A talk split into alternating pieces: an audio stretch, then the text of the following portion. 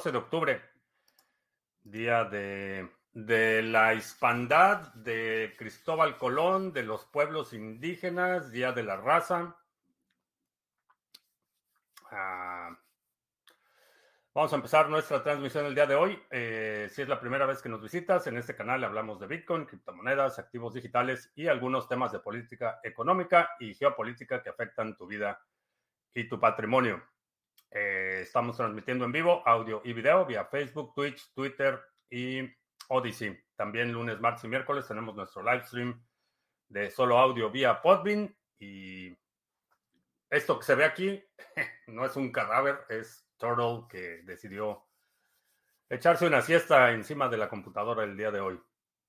Eh, por cierto, ayer tuve que, bueno, nos colgamos con la transmisión y todo, pero Tuve que ir a perseguir un conejo fugitivo. Este. Em, Nacho trajo un conejo vivo. Este. Lo tuve que ir a perseguir por toda la casa. Pero finalmente logré salvarlo y lo llevé aquí a un río que hay cerca para que viviera. Em, el precio de Bitcoin se está negociando en 19.100. 139. Eh, bastante sólido el soporte de los 19.000. Eh, vamos a ver cómo transcurre la semana. Eh, creo que se ve bastante sólido a este nivel. Vamos a ver si hay una, una bajada, si hay una subida o si nos vamos a seguir moviendo lateralmente un par de semanas más. ya están confirmando un giro en la política económica. El Banco de Inglaterra anunció que va a inyectarle más dinero a los mercados para sostener el show lo más posible. Eh, aquí ya empezó el giro en el discurso. Eh, el Nosoyese declaró que la posibilidad de que haya una recesión es extremadamente leve y ya sabes lo que eso significa. Significa que va a haber una recesión enorme y que en las próximas semanas y particularmente pasando a las elecciones intermedias aquí. Vamos a ver el giro en el discurso y em, así empezaron con la inflación, que no había inflación y luego que sí había inflación, pero era muy poquita y luego que este, sí había inflación, pero pues no era tan poquita y luego que era mucho, pero iba a durar poquito y luego que era mucho y no iba a durar poquito y ahorita ya empezamos, ya pasamos a la parte de la recesión, ya introdujeron el término de recesión, pero dicen que va a ser una posibilidad muy leve de que haya una recesión, así es que ya sabes lo que te espera. No creas absolutamente nada hasta que el gobierno empieza a negarlo. Eh, vamos a ver, eh, Alberto, preparados para lo que venga. Bien, eh, por acá en... Sí, ya estamos en Podbean y CryptoCrunch. Buenas noches, Astrea. Eh, ¿Qué tal? Eh. Buenas. Ayer ya no podía más, me quedé muerto. Sí, también por ahí alguien sugirió, y es algo que ya sabíamos, eh, ya habíamos platicado hace unos días, eh, que las transmisiones son muy largas y que si las transmisiones fueran más cortas, tendrían más suscriptores. Y sí, es algo que hemos ya comentado, el formato no es un formato para consumo masivo. Y está bien. Estoy trabajando en algunas ideas para el canal. Johnny GTF en Madrid, ¿qué tal? En algún momento estudiaste el proyecto de HBAR. HBAR, no, no ubico HBAR, no, no me suena. Em, no. El Javier en España, ¿qué tal? Eh, Robert Gallardo en Venezuela la Vieja. Eh, Penélope Juárez en la Ciudad de México, ¿qué tal? Luis en España, ah, ¿cómo ves lo de los dominios NS? El dominio NS es un mapeo que se hace desde un digamos, la infraestructura de Internet, la, infraestructura de resolución de dominios, lo mapeas a una dirección de Ethereum. Entonces, eh, si pones eh, cualquier nombre punto ETH, ETH, perdón, lo mapea a una dirección de Ethereum. Ah, le veo dos problemas. Primero, el dominio .eth eh, es dominio de Etiopía. Eh, como funciona el organismo internacional de asignación de dominios, cada país tiene eh, una denominación alfanumérica de acuerdo a la estandarización internacional de la asignación para países. Entonces, ETH es de Etiopía.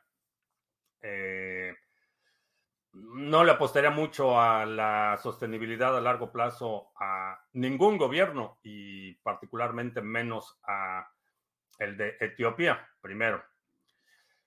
El otro problema que le veo es que hace pública toda tu actividad.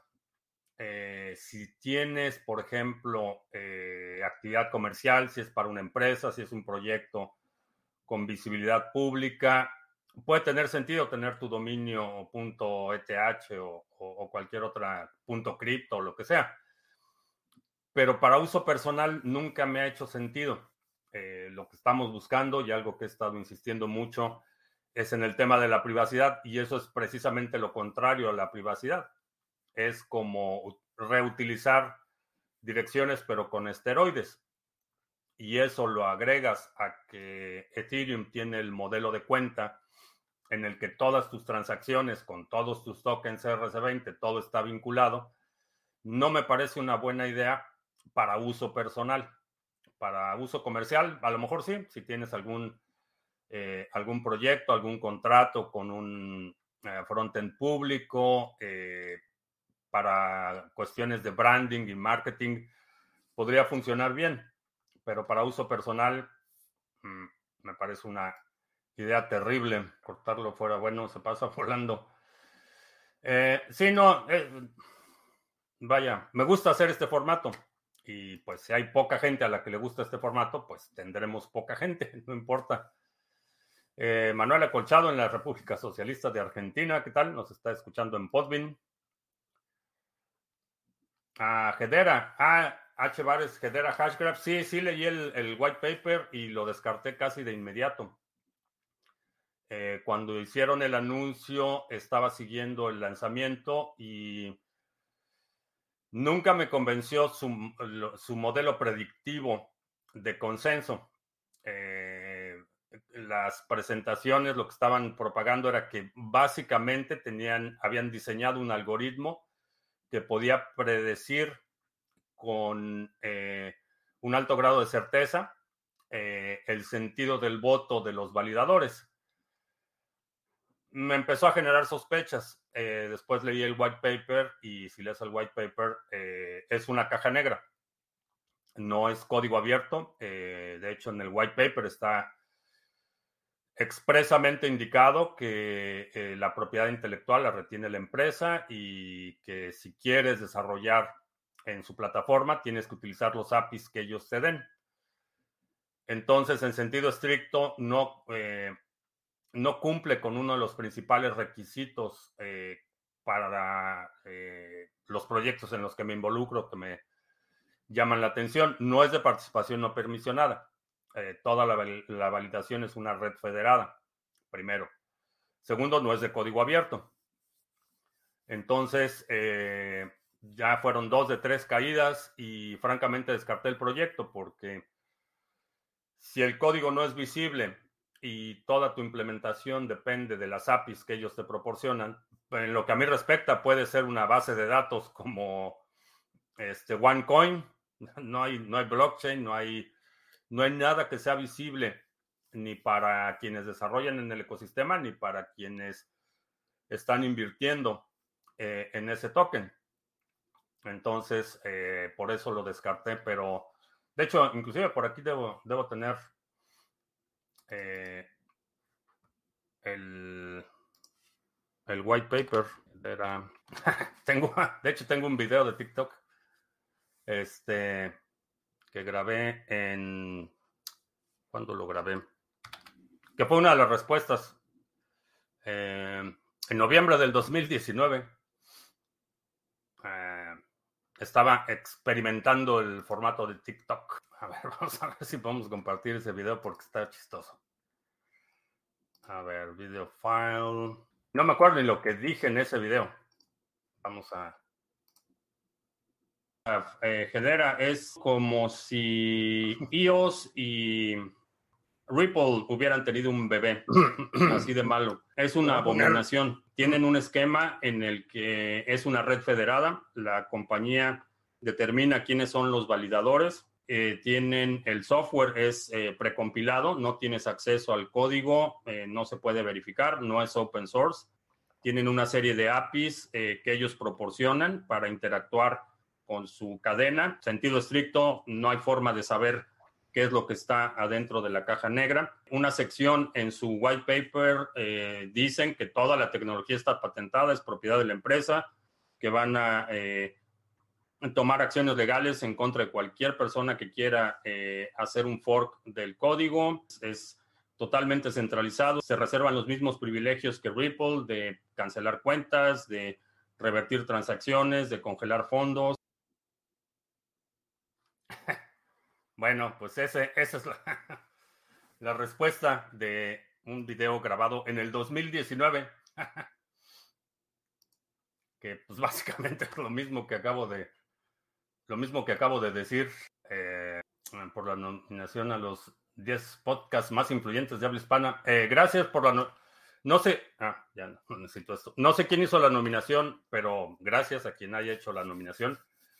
Y si utilizas aquí está mi micrófono, entonces si, me estás escuchando en el podcast y quieres votar en Evox por el podcast de Criptomonedas TV, estamos en la categoría de empresa y tecnología. Ahí en la página principal de Evox están las instrucciones para votar. Ah, lo acaban de listar en Coinbase, luego estar en Binance. Mm. Lo dicho, Uh, Josán, buenas. Eh, Lunático Leas, ¿qué tal? Ah, como estuviste comentando que Ethereum es rastreable, mi pregunta es si los RC20 también. Sí, toda tu actividad está mapeada. Eh, todas las transacciones están vinculadas eh, en un explorador como Etherscan. Puedes poner cualquier dirección de Ethereum y ahí te aparecen todas las transacciones, todos los tokens, todo está ahí. Estas últimas semanas, BTC Andrés está haciendo un formato parecido. La cosa es que se inspira y tarda dos horas. Eh, sí, creo que, digo, a mí me, me, gusta el formato, me gusta hacerlo, me gusta interactuar, entonces, por mí está bien. A lo mejor, ah, digo, vamos a agregar otras cosas. Voy a estar haciendo algunos otros experimentos como este del, de los... Eh, eh, criptominutos en otro formato, pero sí consume tiempo la edición y todo eso. Entonces estoy, estoy viendo eh, qué, otras cosas podemos hacer. Que CryptoCrunch está, ya está cosechando sus plantas de, de María. Ah, si desaparece el metálico y lo prohíben y prohíben mundialmente comprar BTC y cualquier cripto, no se acaba todo. No podemos comprar y vender solo entre los que ya somos poseedores. Hay. Para esto es, útil recurrir a otros momentos en la historia en los que los gobiernos han prohibido cosas. Y simplemente lo que sucede es que generas un mercado negro. Eh, lo hemos visto con la prohibición del alcohol. De hecho, eh, eh, una, las organizaciones criminales más poderosas en la historia han surgido de prohibiciones eh, estrictas. Eh, llámese los carteles de las drogas, la mafia italiana, la mafia rusa y un largo etcétera. Entonces, lo pueden prohibir, pero lo que va a suceder es que va a haber jurisdicciones favorables, por ejemplo, si y, van a empezar a competir las jurisdicciones. No veo, no veo una instancia, y mucho menos en este momento, que el orden mundial establecido en, ah, al final de la Segunda Guerra Mundial está tan fracturado no veo una instancia en la que haya un consenso internacional para que todos los países al mismo tiempo prohíban la compra-venta de criptomonedas. No veo que vaya a haber ese escenario. A lo mejor eh, habrá prohibiciones en algunos bloques y lo que va a suceder es que van a generar un mercado, un mercado negro.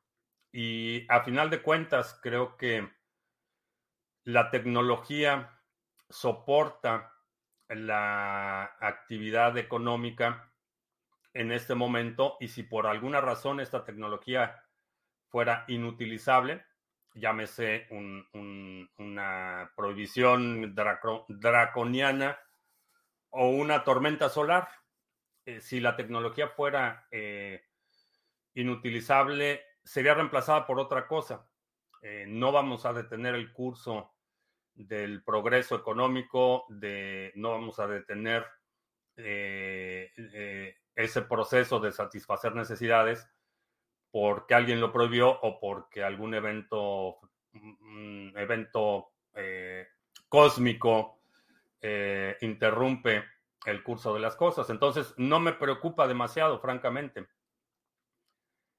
y por otro lado, esta idea de que lo van a prohibir eh, vaya, honestamente me, me, recuerda lo que pasó con China, por ejemplo. Eh, China prohibió y volvió a prohibir y volvió a prohibir la prohibición y luego desprohibió y luego volvió a prohibir. Y lo único que generan es eh, pérdida de oportunidad económica. esa ha sido la historia del desarrollo tecnológico de la comunidad europea en los últimos 20 años, eh, donde no pueden competir, prohíben y lo único que generan es un drenado, una fuga de, talentos, de capital, eh, de inversión y de progreso. Entonces, eh, no me preocupa demasiado. para nada más asegúrate de tener las otras B en orden y no me preocupa demasiado. Computabilidad viene de las matemáticas, entonces, ¿qué significa computación? Ah, computación es un cálculo. Esa es la definición de la palabra, es un cálculo. Parece que viene desde el futuro. ¿No ha perdido pelo? No, la línea, la línea, mantenemos la línea. Uh, Evox hace estos premios hace unos cinco años me informé y son los usuarios los que deciden y necesitas estar registrado a Evox y tener una cuenta de PayPal. Eh, para votar tienes que estar registrado. Necesitas tener una cuenta en PayPal para votar. Entonces no voten. ah, ¿Por qué el elongado en vez de comprar Twitter no se creó su propia red social desde cero? Porque el valor de Twitter no está en la tecnología. El valor de Twitter está en la audiencia en los usuarios. Ese es realmente el valor de Twitter. La tecnología, ha habido decenas de intentos de copiar el formato de Twitter, eh, desde intentos eh, motivados económicamente, eh, intentos motivados políticamente. Por ejemplo, China tiene su propia versión de Twitter que ellos controlan. Aquí la, la, derecha ha intentado plataformas similares a Twitter. Estaba, este, ya hasta se me olvidó el nombre. Bueno, está la del agente naranja, que es básicamente una copia de Twitter. a, a, raíz del anuncio de que sí, parece que sí se va a formalizar la venta de Twitter. La izquierda también está haciendo su propia versión de Twitter pero realmente el, valor no está en la tecnología, el valor está en la, en la audiencia y en los usuarios, y eso eh, tienes que construirlo desde cero. La tecnología es, fácil. Si ves eh, la red social de la gente naranja, es una copia de Twitter. Eh, la tribal, o no sé cómo se llama, la de la izquierda, es una copia de Twitter, pero el valor no está en la, la tecnología en, los usuarios, que tal vez guardar un poco de ahorros en CETES. Eh, no, eh, CETES son certificados de la tesorería, es deuda del gobierno. Y pues como se ha seguido estas transmisiones, eh, habrás notado que no, soy, no estoy precisamente optimista sobre el futuro de este gobierno en particular. De hecho, ya arrancó la campaña de la reelección. Ya formalizaron un comité que se llama que siga AMLO o algo así. Eh, ya formalizaron el comité para empujar la reelección. Así es que abróchense los cinturones. El video de antes que se me ve más joven. ¿Se me ve más joven hoy o en el video de antes? A ver. Ah, eh, es como si. Pues, a lo mejor sí me veo más joven hoy, sin el bigote. Hay un peluche de gato.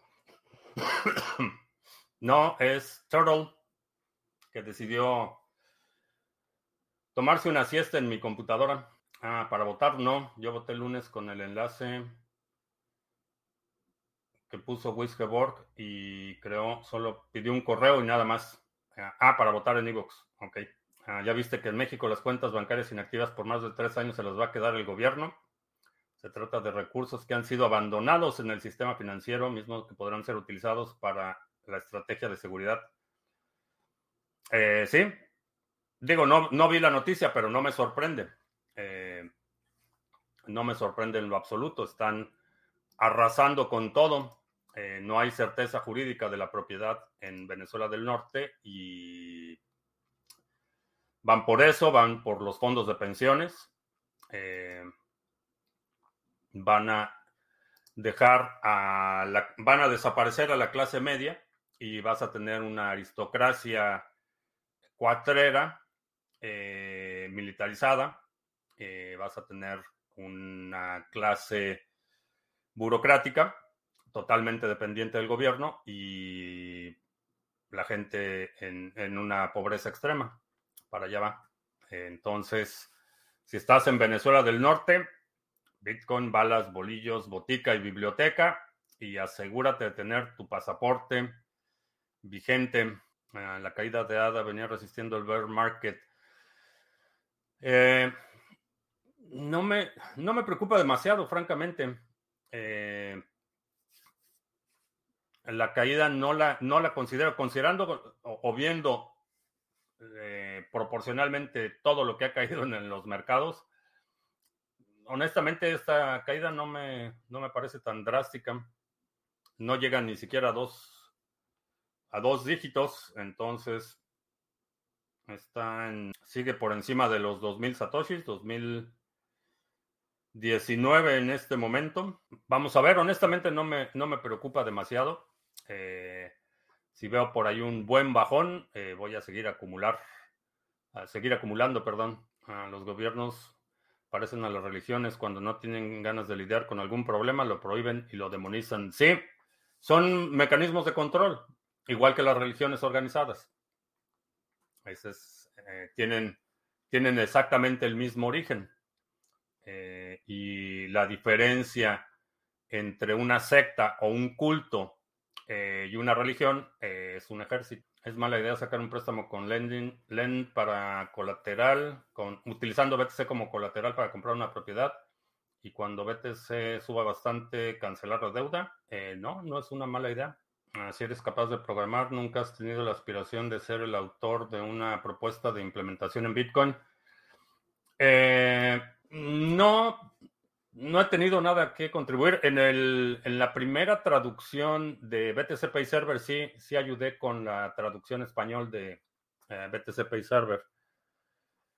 En la, ya ni me acuerdo cuándo fue, hace, no sé, cuatro años o algo así, eh, pero sí contribuí con la traducción de BTC Pay Server. En la, me parece que fue la primera versión, pero al protocolo de Bitcoin eh, es mala idea emigrar a México desde Argentina.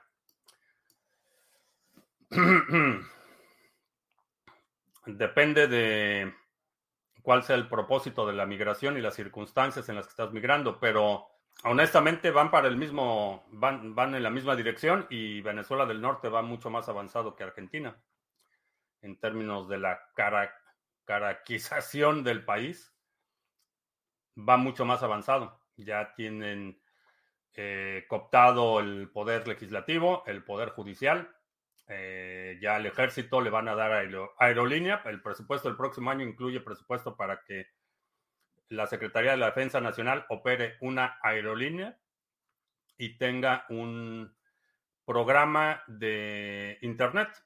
Van a controlar la infraestructura de Internet, la va a controlar el ejército. Entonces, no sé. morning, sunshine. ya se despertó de su siesta, Turtle. Dices que el valor de Twitter está en sus usuarios, pero también en la historia de datos. Creo que la plataforma que se creó en la plataforma por los usuarios. Ah, digo, sí, obviamente todos esos activos tienen valor, la propiedad intelectual también tiene valor, la tecnología también tiene valor, pero realmente buena parte de la evaluación son los usuarios activos, es una métrica eh, que se utiliza para la evaluación de empresas tecnológicas. Si tienes la tecnología y tienes las bases de datos y tienes a los usuarios activos, vas a tener un proyecto mucho más valioso que si tienes que empezar algo desde cero, aun cuando la tecnología sea, superior. Eh, no necesitas una eh, superioridad tecnológica para que tu proyecto prospere. Hemos visto eh, proyectos que son reemplazados por otros proyectos que a lo mejor la tecnología no es tan buena, pero pero la adopción es mucho más rápida. Es que Cardano como comunidad está cometiendo el error al no poner más énfasis en educar a personas sin previa experiencia. No es más fácil llenar un vaso vacío que uno que ya está lleno. Eh, hay, no sé, eh, hay mucha gente que está haciendo labores de divulgación en Cardano. Eh, individuo digital le ha dedicado buena parte de su contenido a, educar a la gente. Eh, yo he hecho algo similar, yo trato de educar a la gente, entonces no sé si te refieres a iniciativas eh, de la fundación, por ejemplo, tienen cerros de documentación de aplicaciones, de tienen un playground de Bluetooth para que puedas aprender a programar, tienen cursos, la información existe. Eh, no sé exactamente dónde, crees que estaría fallando la, la parte de educación. Ah, los subtítulos aparecen antes de que hables. Eh, es el delay. Hay un, desfasamiento porque me quieren censurar. Entonces, lo que estás escuchando en este momento es algo que dije hace tres segundos. Interés pasivo en Italia. ¿Qué opinas de Elrond? ¿Podría ser una buena opción de pool de staking? No lo hemos evaluado pero lo vamos a considerar. Ah, tengo una duda respecto al Ledger. ¿Es posible agregar múltiples, billeteras existentes y de diferentes eh, redes? Eh, sí. Existentes no. Eh, sí puedes agregar muchos activos, pero no puedes agregar carteras existentes. No te permite importar las llaves privadas no te permite importarlas. Eh, conectas el dispositivo, lo inicializas, haces el procedimiento, te da las palabras, verificas las palabras y te crea nuevas carteras. Necesitarías transferir de tus carteras anteriores a esas carteras, pero no puedes hacer un barrido como se puede hacer con otros, eh, eh, otros activos. Mensajes de Odyssey, ya los contesté. La mayoría de las personas estamos acostumbrados a aprender de forma más estructurada la clásica maestro en el salón o a la Platzi con videos cortos explicando cosas tan básicas como la declaración de variables y esas cosas. Eh, hay, contenido de, no sé si seguimos en la situación de Cardano, pero hay, hay, mucho contenido. Platzi y eh, no me acuerdo qué otra plataforma también tiene cursos de Bluetooth. Eh, tienen un programa de desarrolladores de Bluetooth que dura creo que un año y son lecciones muy detalladas. Entonces el material existe, solo hay que, hay que buscarlo. Con la prohibición de Bitcoin seguirá. Seguro que en Tepito y otros mercados similares en Latinoamérica se crearán esos mercados informales.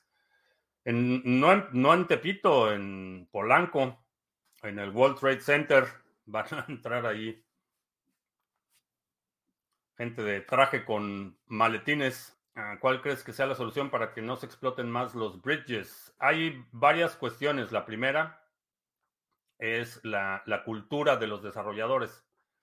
Ha habido una cultura de celeridad en la publicación de código y en la puesta en marcha de proyectos.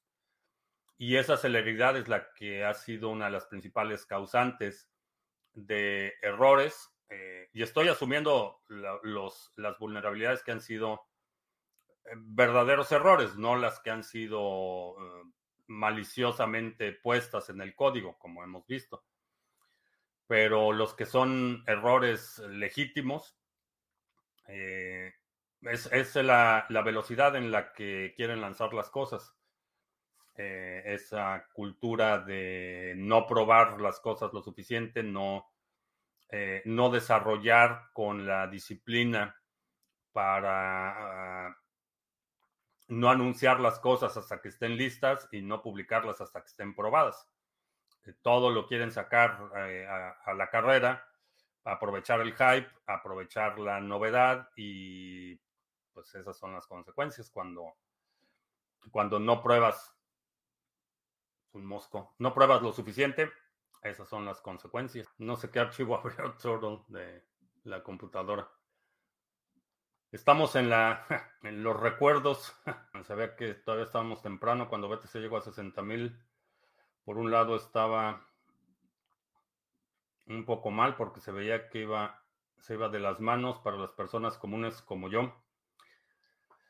Sí, pues hay que, hay que, digo, en el largo plazo para mí no me queda la menor duda de que eh, Bitcoin ya ganó.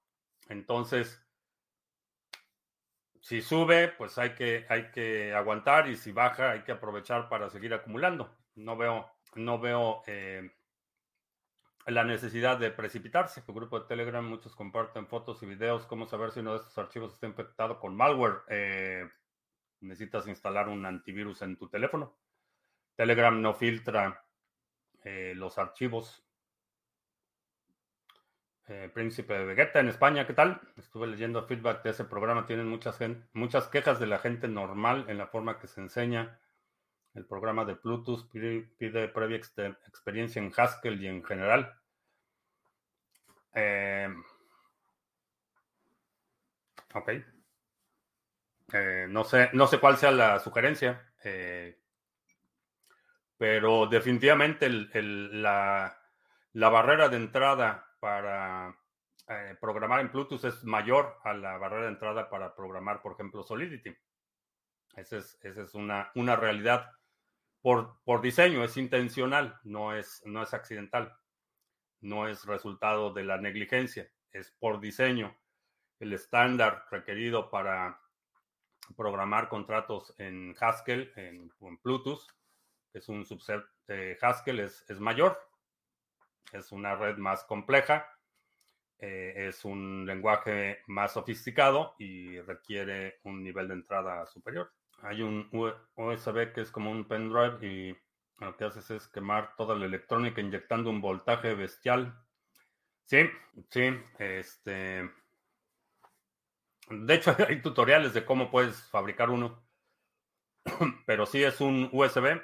Eh, con un eh, capacitor parecido a los que utilizan los flashes de las cámaras fotográficas y introduces una el USB al puerto y produce una descarga eléctrica y eh, no te preocupa que se centralicen los nodos de Cardano. Eh, no, no, lo que me preocupa un poco más en términos de descentralización para Cardano es el peso que tienen los exchanges, por ejemplo, Binance, Coinbase, que concentran una cantidad considerable de fondos de los usuarios y los están utilizando para hacer staking. Esa es la parte que me preocupa un poco más. Eh, todavía no llegan a niveles eh, alarmantes, pero preferiría que los usuarios no tuvieran sus fondos en exchanges. ¿Crees que si te das cuenta, siendo DCA con poco capital semanal o mensual, no importa si BTC está a 20, a 15 o a 18. La diferencia en Satoshis es mínima. Eh, sí. También si escuchas el podcast de Criptomonedas TV en Fountain FM, también recibes satoshis todos los días. Comercial.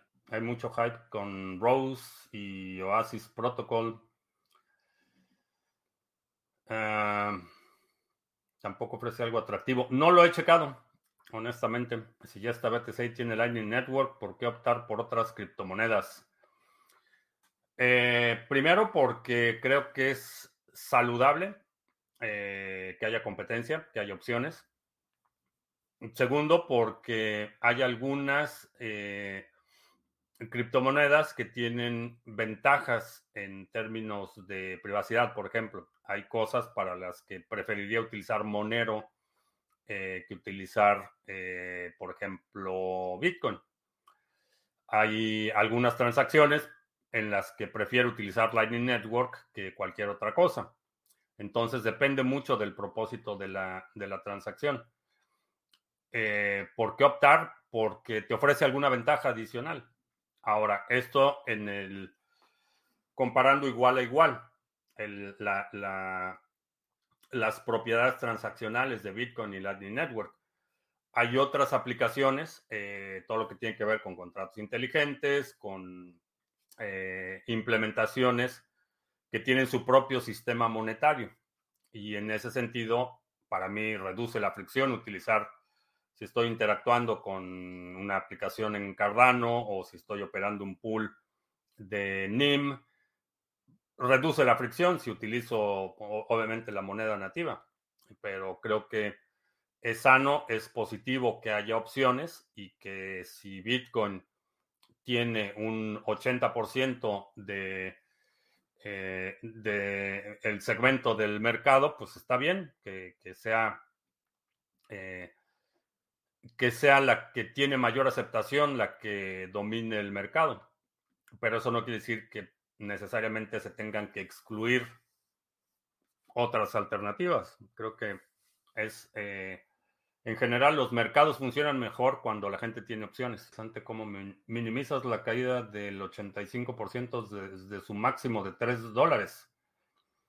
Eh, no estaba hablando de su máximo de 3 dólares, estaba hablando de lo que hemos visto en las últimas semanas, particularmente desde la caída de Luna, que fue realmente ahí cuando el mercado empezó a desfondarse. Ah, pero cuando se menciona la caída del mercado de valores hasta un 40%, eso sí es una recesión. Es correcto. Eh, se ha seguido y, me sorprende, Alejandro, que no te hayas dado cuenta que la, la dinámica de los mercados de las criptomonedas no tienen comparación ni por su volumen ni por su volatilidad con los mercados financieros tradicionales. Aquí caídas del 40% en activos son pues, cualquier jueves o cualquier miércoles los mercados financieros tradicionales, que estamos hablando órdenes de magnitud mayor que Bitcoin, el 40% estamos hablando de literalmente trillones o, millones de millones de dólares en pérdidas. Un día, un día de, volatilidad en el mercado de valores representa todo el mercado de las criptomonedas en su conjunto. Entonces, la escala, por supuesto que es distinto. Y sí, una caída no del, no del, eh, no del 40% en los mercados, del 20% en los mercados, ya se considera una tendencia recesiva. En las criptomonedas vemos bandazos del 10% o del 15% en cualquier momento. Entonces, por eso es que la, la no puedes aplicar el mismo criterio a los mercados financieros que a las criptomonedas. ¿Recomendarías que alguien primero aprendiera Solidity a nivel experto y luego se lanzara por Bluetooth? no. Eh, si, quieres, si quieres aprender Bluetooth, aprende Bluetooth. Nada más que va a ser más difícil que aprender Solidity. Eh, de la misma forma que para un hispanohablante, eh, si quieres aprender italiano, va a ser más fácil que si quieres aprender mandarín. Pero si quieres aprender mandarín, pues aprende mandarín. Solo considera que es más difícil que aprender italiano. ¿Qué diferencia hay entre Lightning Network y Lightning Network Daemon? Eh, Daemon es, el, es un programa que está corriendo constantemente en tu nodo. Eh, es un, la traducción es un demonio, es un programa que está corriendo constantemente. Lightning Network se refiere a la red en su conjunto, la actividad de interacción entre distintos nodos. Eso es Lightning Network. El daemon de Lightning Network es un programita que está corriendo en tu nodo constantemente. ¿Qué opino de Elrond? No lo, no lo he checado. Eh, por ahí alguien lo sugería en Odyssey que lo checáramos para los pools de staking, pero no, no tengo suficiente información sobre Elrond. ¿Qué nueva incorporación harías en la primera capa de Bitcoin si supusiese una mejora a nivel de Segwit o, Taproot?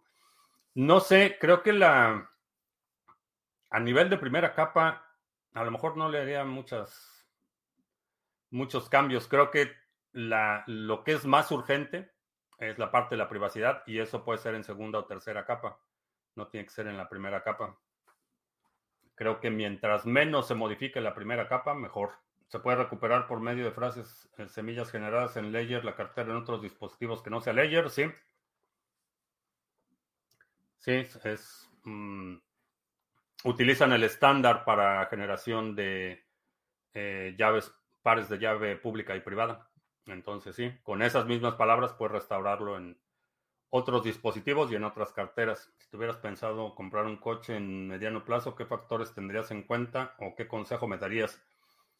Mm, no conozco tus necesidades, eh, no te podría recomendar, pero como estoy viendo las cosas, a lo mejor te conviene comprar una, una pickup diesel modelo 1974. No sé cuáles sean tus necesidades, eso va a determinar qué consideraciones eh, haces para comprar el coche, qué uso le vas a dar, eh, cómo piensas pagarlo. Eh, hay, muchas consideraciones, pero honestamente ya estoy en el punto en el que cualquier cosa que sea fabricada este, después del 85 ya sospecho.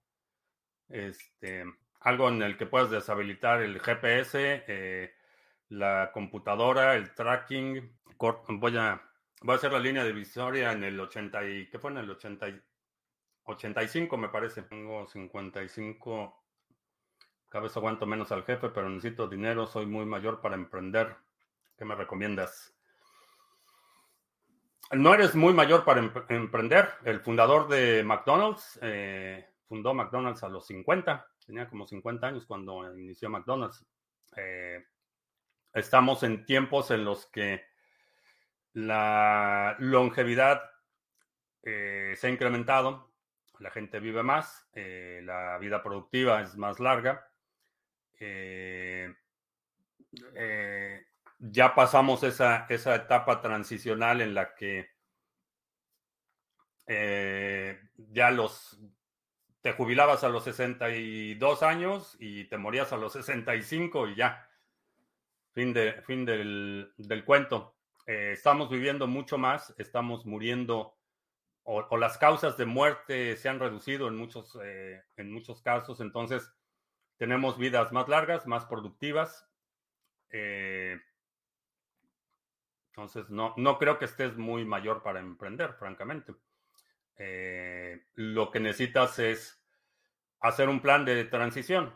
Entiendo que a, tu edad, digo, no puedes este, simplemente votar votar todo. Hay compromisos y otras cosas, pero hacer un plan de transición, em, empezar a reemplazar, si no el 100% de tu ingreso, busca alguna actividad que te permita reemplazar el 20% y eso va a aligerar tu carga.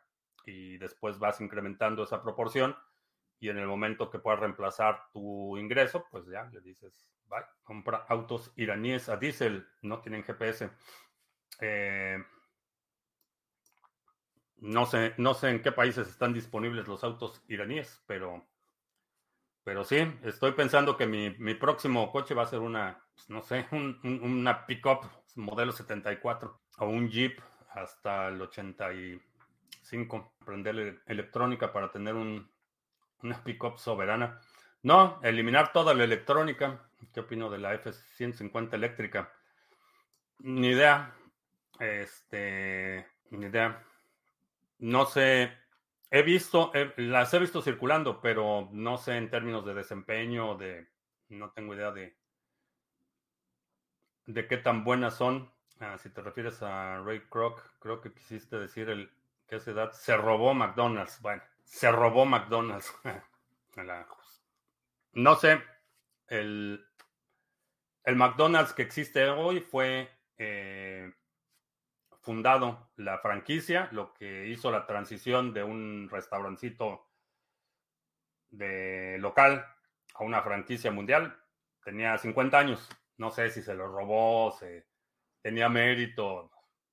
Empezó ese, ese proyecto a los 50. Estaba pensando en tomar cursos de cómo reparar móviles para tener un ingreso por si las cosas se ponen peor. ¿Alguna recomendación adicional? Eh, apúrale. asegúrate de tener insumos y las herramientas que necesites y apúrate porque va a haber, no sé dónde estás, pero en Europa este invierno va a haber muchos, muchos eh, móviles fritos referido a combustibles. Parece que se quieren cargar los motores de combustión. Sí, en, por ejemplo, en California creo que en el 2025 o algo así ya no van a permitir la venta de eh, automóviles de combustión interna. Eh, ¿Por qué diésel? Porque se puede reemplazar con biodiesel fácilmente. Y estoy en la, en la, en la zona del mundo donde aquí todo se fríe. Este, una de las principales atracciones de las ferias estatales aquí en esta zona son los la comida frita. Entonces, como todo se fríe aquí, pues hay mucho, mucho excedente de aceite de cocina que se puede reutilizar como biodiesel. Ayer comentaba sobre otras formas de comunicación alternas a Internet. Esto sería radios, datos. Eh, los datos 4G y 5G de los teléfonos funcionan cuando no hay Internet. Eh, no. Los datos no funcionan cuando bajan el switch de Internet. Dependiendo del, de cómo esté la infraestructura en tu país, pero en general asume que, no vas a tener comunicación eh, ni vía teléfono ni vía internet. Va a haber, va a haber posibilidad de que eso suceda. Entonces piensa, digo, no tienen que ser, pueden ser radios, eh, dependiendo de la densidad de población y la proximidad en la gente con la que te quieres comunicar. Pueden ser radios o pueden ser este, alguien en una bicicleta, eh, pero haz un plan alterno. El problema del invierno en Europa también es culpa de Rusia. Eh, no, fíjate que el, invierno llega cada año. Entonces, eh, el invierno no es culpa de Rusia. es culpa la, la carestía y, y, las dificultades que van a pasar este invierno los europeos. Es culpa de los gobiernos europeos porque pensaron o asumieron que Rusia era un proveedor confiable y pues resulta que no. Pero el problema no es de Rusia. Rusia está haciendo lo que Rusia ha hecho por mucho tiempo. Eh, el, error fue confiar en la palabra rusa, convertir eh, buena parte del sector industrial de Alemania en, y particularmente Alemania, que tiene una una larga historia de eh, desencuentros con, particularmente con Rusia. Confiar en que no iba a ser utilizado eh, como una herramienta de presión internacional fue un, error.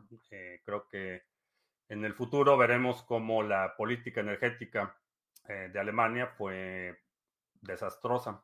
Hago trueque por leña. Sí, espero que si estás en la eurozona y has seguido estas transmisiones. Espero que hayas tomado en cuenta mi recomendación de comprar leña. ¿En cuánto tiempo tardaría en Alemania si decidiese reactivar sus reactores nucleares? No sé en qué, en qué condiciones están. No sé, eh, no sé si los desmantelaron o no los desmantelaron o simplemente los apagaron. Eh, no sé en, en, qué, en qué situación están, pero ya hasta estaba viendo un, un titular, ni siquiera vi la entrevista, pero que Greta estaba diciendo que, bueno, si hay plantas nucleares, pues que se utilicen las plantas nucleares en, lugar de utilizar carbón. Entonces, llegamos a ese nivel. ¿Crees que ADA pueda llegar a perder un 90% frente a Bitcoin como lo hizo en el ciclo anterior? 90% de su nivel actual, no, no lo creo. En el, en el próximo ciclo, si me estás preguntando por 30 años, no tengo idea, pero digamos que en el próximo ciclo, de aquí al halving, diría que no. Un rayo de España que hace poco se reía de Colombia y Latinoamérica, le estoy recomendando que se compre unos buenos leñitos para ese invierno. Ah, ¿No sería mejor acumular botellas de gas en el garage que leña? Pues eh, si tienes espacio para almacenarlo, eh, sí, puede ser una buena alternativa. También hay estufas de bioetanol. Eh, la cuestión es que todo lo que sea combustibles, los precios se van a ir por las nubes. ya, por ejemplo, Hungría ya prohibió la exportación de leña. están ya arrasando, llegando a niveles preocupantes la explotación de madera en Canadá. Entonces, todo lo que produzca calor, los precios se van a ir por las nubes. Entonces, ah, Marco en Alemania, listos con leña, excelente. Aunque en estos momentos las estadísticas en comparación con años anteriores estamos teniendo grado y medio más. Grado y medio centígrado. Mejor nos vamos al Caribe para pasar el invierno. Bueno, pues eh, sí, háganle como los patos, eh, ya están empezando a llegar aquí, tenemos un lago enfrente y otro aquí al lado. Ya están empezando a llegar los patos en su migración al sur. Ya llegó esa temporada del año. Gansos canadienses son los que están migrando ya. Ya empezaron a llegar, ya vi una, la primera parvada eh, llegó ayer. Una pena ver que los franceses pelear por la gasolina. El hiperconsumismo vuelve a la gente como orangutanes. Eh, no, no es el hiperconsumismo, es la escasez. La abundancia eh, hace que la tensión disminuya. Es cuando empieza la escasez, cuando se incrementa la violencia. Y esto no es, no es un fenómeno humano, no es de, izquierdas, de derechas, de, no tiene nada que ver con eso, es, es, la naturaleza de la supervivencia. Eh, pasa a escala de eh, cualquier especie animal, eh, cualquier especie vegetal, cuando empieza a escasear los recursos necesarios para la supervivencia, empieza una competencia mucho más brutal. hay, digo, decenas de experimentos con ratones, con cualquier, todo tipo de mamíferos, lo hemos visto en muchos momentos en la historia de la humanidad eh, cuando empieza a escasear, cuando empiezan a escasear los recursos, eh, se incrementan los niveles de violencia. Eso es eh, nuestra, nuestra parte más primitiva. Y me gustaría que ya hubiéramos superado esa, ese nivel, que ya hubiéramos evolucionado un plano en el que pudiéramos resolver nuestras diferencias sin recurrir a la violencia, pero todavía no estamos a ese nivel el hiperconsumismo crea escasez, eh, ¿no? no, sé, no sé cómo funciona la economía del metaverso, Pifario, pero, pero no. Eh, el hiperconsumismo no crea escasez. Hay muchas cosas que pueden crear escasez. Una mala política monetaria, una mala política económica, el clima, eh, fenómenos naturales, hay una larga lista de cosas que pueden crear escasez, no es el hiperconsumismo. Eh, a menos, digo, parece que la, la economía, la física, las matemáticas y la lógica funcionan distinto en el metaverso.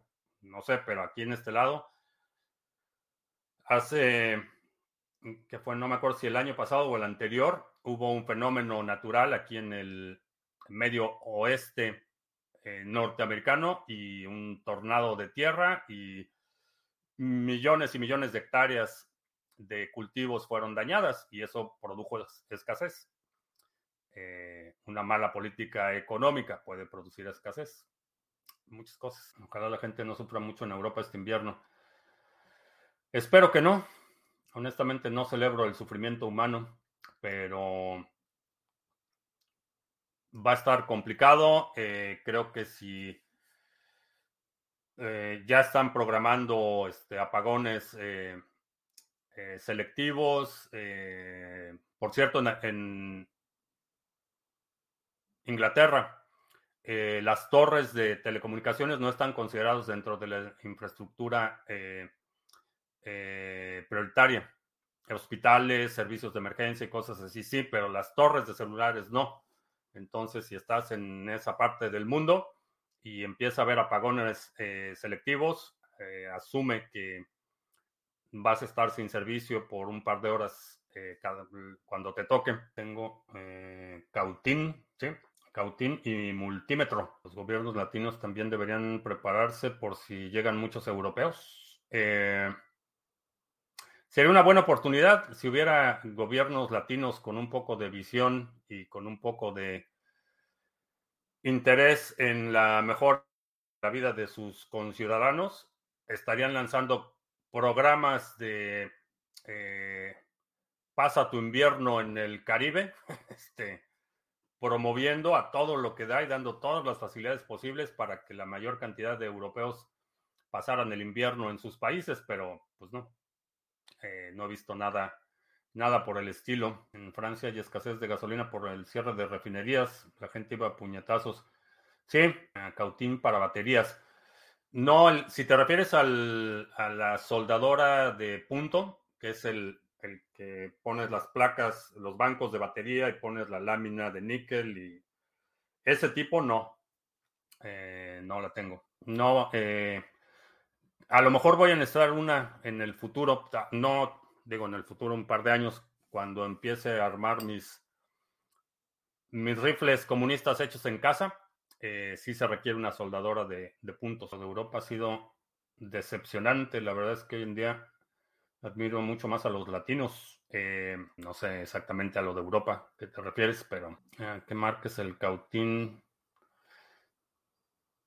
No, no sé qué marca sea, no me acuerdo. Este, pero digo, los cautines no es más que un par de cables, una barra y no, vaya, no tienen componentes eh, electrónicos, eh, controles de temperatura, tienen nada más un switch y eléctricamente son súper simples, no necesitas nada que sea de marca o los puedes conseguir en muchos lugares bastante baratos. En Europa se cansaron de vivir sabroso con los recursos rusos casi regalados. Eh, es un poco más complicado que eso. Sí, definitivamente se volvieron adictos al gas barato, indudablemente.